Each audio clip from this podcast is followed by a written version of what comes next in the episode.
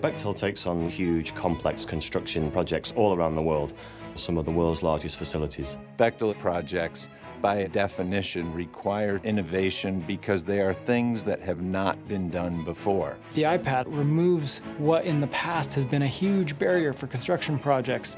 It allows innovation to get out of the office and in the field where it belongs.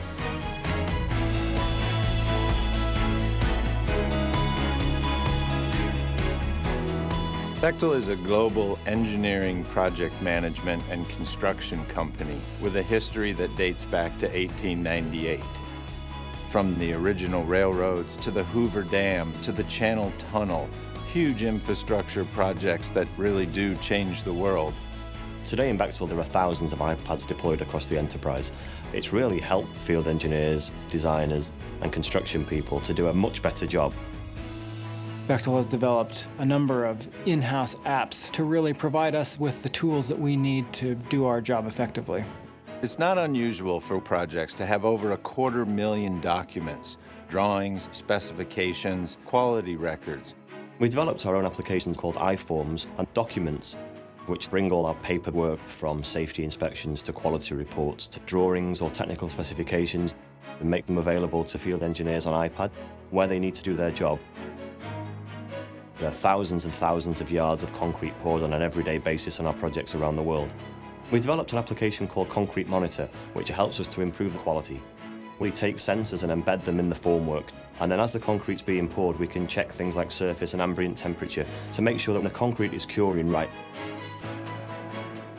When we're out on a job site, it's absolutely critical that we keep data straight and that we keep it all updated and accurate. We use an existing third-party app called Juneo AR. It allows us to superimpose 3D building information models on an iPad right out in the field in the hands of the guys who have to build it. We're able to use a combination of the virtual and real world to problem solve with our design. At the end of the day, we want to send all our people home safe. In the United Kingdom at the moment, we're working on Gatwick Airport. We're actually updating the live runway during the evening. We're talking about airplanes landing pretty much where we're working, and so safety is absolutely paramount. We've developed an application called XSDS, which allows us to use predictive analysis to be a lot more proactive about safety incidents iPad absolutely helps people be more efficient, better quality, better productivity, a reduction in costs, a happier customer, you're able to transform more lives. IPad really helps us to make sure that we get things right first time, every time. There is no doubt in my mind that the things that we're doing would never have been possible if we hadn't employed the iPad to do them. iPad changes the paradigm.